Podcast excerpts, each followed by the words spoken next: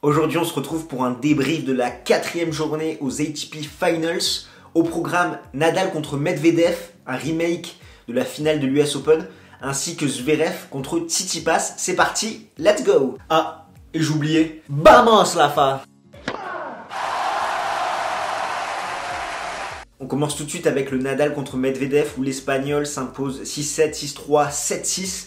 On peut dire qu'on est gâté en termes de dramaturgie entre le Dominic Team, Novak Djokovic et ce match. Pour rappel, l'Autrichien était mené 4-1 au tie-break du troisième set pour finalement s'imposer. Ici, Nadal était mené 4-0 au troisième set. Medvedev a eu des balles de 5-0. À 5-1, il a une balle de match sur le service adverse. Il va servir deux fois pour le match, mais finalement Nadal s'impose 7-6 au troisième set. C'est d'ailleurs le seul point commun avec la rencontre de la veille. En effet, ce match n'a pas atteint des sommets tennistiques. D'un côté, Nadal est apparu plus en jambes que lors de son match contre Alexander Zverev, mais en manque total de confiance dans ses coups. Son coup droit peinait à dépasser le carré de service et il allait très souvent à la faute. Ça me rappelait justement son coup droit des années 2015-2016. Et de l'autre côté, Danil Medvedev n'a pas su en profiter, se tenant beaucoup trop loin de sa ligne de fond de cours et allant lui aussi très souvent à la faute. L'Espagnol en a d'ailleurs profité comme à l'US Open pour aller très souvent au filet et notamment faire des services volés, étant donné que le Russe se tenait très loin de sa ligne au retour.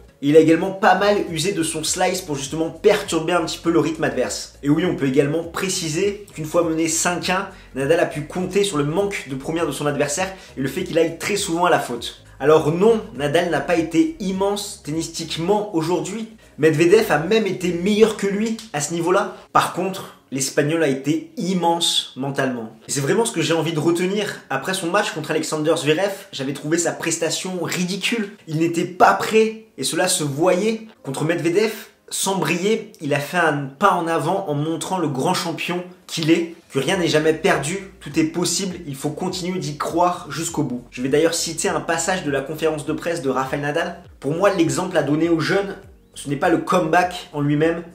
S'il y a un exemple à suivre, c'est de ne pas casser de raquettes quand vous êtes mené 5 à 1 dans le troisième set. Gardez le contrôle de soi quand les choses ne se passent pas comme vous le souhaitez. Rien que pour ça, Merci champion, parce qu'une fois de plus, tu nous as fait vibrer. Le Mallorquin jouera Pass vendredi, et c'est vrai qu'après un match de presque 3 heures et le niveau affiché, je ne suis pas confiant. Mais si quelqu'un est capable de me faire mentir, c'est bien lui. Dans le Nadal Medvedev, il y avait du suspense alors que le Tsitsipas Zverev était à sens unique étant donné que le grec s'impose 6-3, 6-2. Trois participations aux ATP Finals pour l'Allemand, trois défaites lors de son second match, une contre Federer en 2017, contre Djokovic en 2018 et maintenant contre Tsitsipas en 2019. Pire que ça, le grec reste sur une série de 4 victoires consécutives contre son rival allemand. Tactiquement, Tsitsipas manœuvre parfaitement Zverev, il domine totalement la diagonale coup droit. Côté revers, même si c'est le point fort de l'allemand, Tsitsipas avec son revers à une main arrive à le faire reculer et on sait que Zverev a tendance déjà à se tenir loin de sa ligne.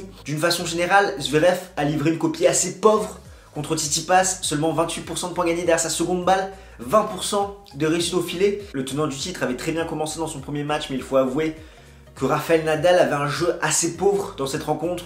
Il jouait très court au centre et derrière, ben, Zverev forcément il a pris la confiance, il pouvait dicter les échanges et se libérer au service en servant à plus de 220 km/h. Tsitsipas joue vraiment très bien cette semaine et il se qualifie ainsi pour les demi-finales du Masters pour sa première participation tout comme Safin en 2000, Federer en 2002, Shuttler en 2003, Davidenko en 2005, Blake en 2006, Ferrer en 2007, Murray en 2008, Soderlink en 2009, Dimitrov en 2017 et Anderson en 2018. Ainsi, les trois joueurs restants dans cette poule, Medvedev, Nadal et Zverev, peuvent encore rallier les demi-finales.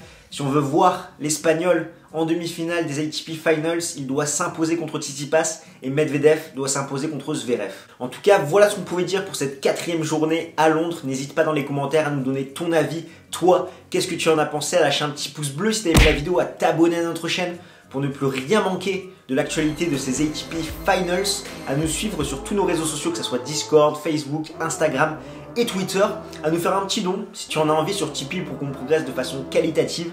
Et nous on se retrouve très très vite. D'ici là, porte-toi bien. Ciao ciao tout le monde.